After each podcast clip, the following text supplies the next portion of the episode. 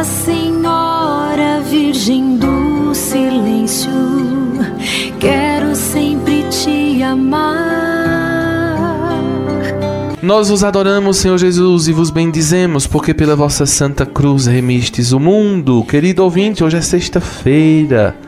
E nesta sexta-feira nós queremos, preparando-nos para a festa de Nossa Senhora da Conceição, abraço a todas as paróquias que se preparam com o novenário de Nossa Senhora da Conceição. Um abraço às paróquias de Jurema, Canhotinho, Quipapá, Águas Belas. Um abraço também às paróquias de Palmeirina, Correntes, Lagoa do Ouro. Um abraço à paróquia de Cruzes, em Panelas. Tantas comunidades paroquiais que celebram Nossa Senhora da Conceição. Deus possa abençoar e o exemplo de Maria Santíssima nos inspire a permanecer fiéis ao chamado de nosso Senhor Jesus Cristo. Maria concebida sem pecado, rogai por nós que recorremos a vós. Nossa Senhora da Conceição, rogai por nós.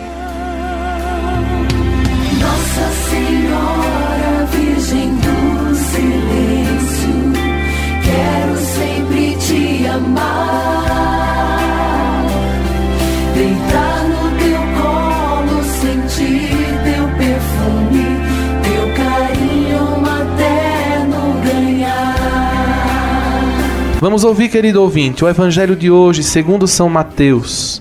Naquele tempo, partindo Jesus, dois cegos o seguiram, gritando: Tem piedade de nós, filho de Davi. Quando Jesus entrou em casa, os cegos se aproximaram dele. Então Jesus perguntou-lhes: Vós acreditais que eu posso fazer isso? Eles responderam: Sim, Senhor. Então Jesus tocou nos olhos deles, dizendo: Faça-se conforme a vossa fé.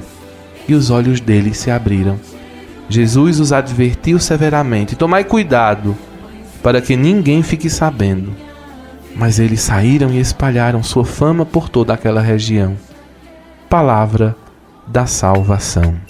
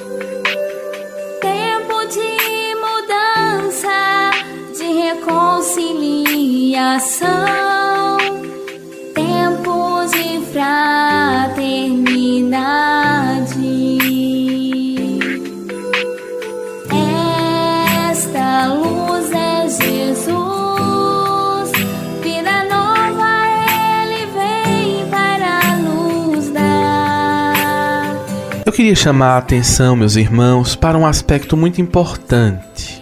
Nosso Senhor Jesus Cristo não faz milagres em busca de sensacionalismo. E por que digo isso agora? Porque nós estamos vivendo num tempo onde as pessoas sempre querem divulgar o que fazem, o que pensam, o que acham, no sentido de fazer expor a todos as coisas boas que realizam. Jesus diz assim: Tomai cuidado para que ninguém fique sabendo. Por quê?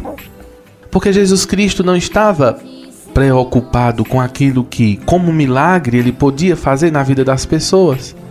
O que ele queria era o coração, era a conversão, era a mudança de vida. Nossos olhos se abrem quando deixamos de fazer o mal e nos voltamos para Cristo, que é o sumo bem de nossas vidas. Não adianta Jesus Cristo realizar um milagre na vida de uma pessoa e ela continuar com a mesma ruindade, do mesmo jeito, com os mesmos pantinhos, vícios de sempre. Entendem? Quando ficamos presos na discórdia, no ressentimento, no desejo de posses, nossos olhos se carregam para aquilo que não é do alto. Enquanto que Cristo nos convida a voltarmos os nossos olhos para Ele. E onde Ele está, estará também o amor, o perdão, a paz, a justiça, a generosidade, a partilha. Nosso testemunho, meus irmãos, só será fecundo se for centrado na caridade, na justiça, na piedade, pois só quem vê e crê em Jesus pode viver assim. Assim sendo, ofereçamos ao mundo o perfeito testemunho da graça que Deus realizou no coração de cada um de nós. Que o nosso testemunho não seja apenas de graças alcançadas, de milagres realizados, mas de uma vida convertida ao Senhor.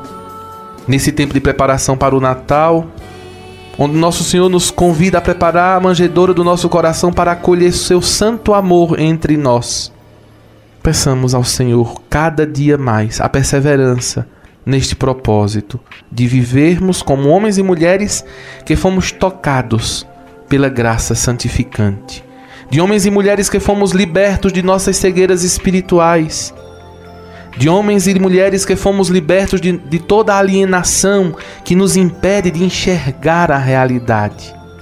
Uma fé tão grande que chega a ser capaz de transformar a escuridão de inúmeras formas de cegueiras em luz que não se apaga. É preciso, meus irmãos, sempre de novo irmos ao encontro de Jesus e deixar que Ele toque os nossos olhos. Não basta que Ele toque os nossos olhos, mas que Ele toque o nosso coração, que Ele suscite em nós o dom da fé. Se a nossa fé for fraca, pequena, veremos pouco, embaçado sem clareza, no pardo. Porém, se a nossa fé for forte, for grande, nossos olhos se abrirão plenamente e poderemos perceber, vislumbrar o jardim da vida reservado somente aos que acreditam verdadeiramente no Senhor. A cura dos dois cegos se deu porque eles realmente queriam ver. Eles queriam, era desejo do coração deles. Há muitos cegos que têm os olhos perfeitos, mas que só enxergam o que lhes convém. Esse tipo de cegueira dificilmente tem cura, porque a pessoa não a busca.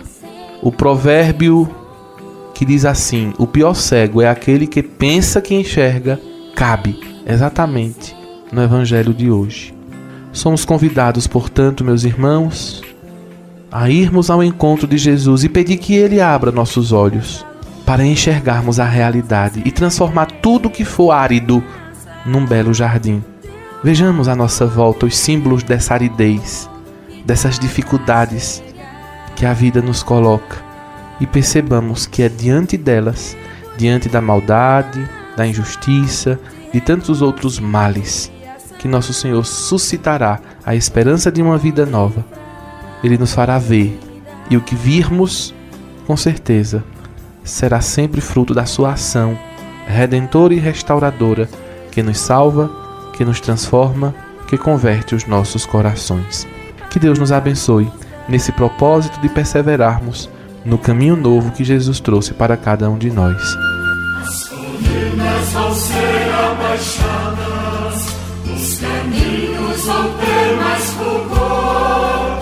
O Senhor quer as vidas ornadas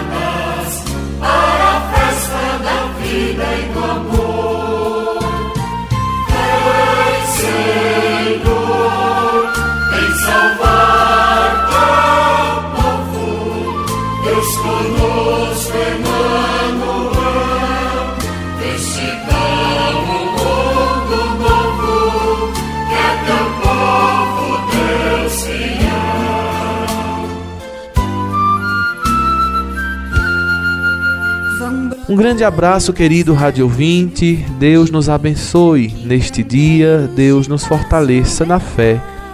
Deus guie os nossos passos e as nossas decisões. Assim seja.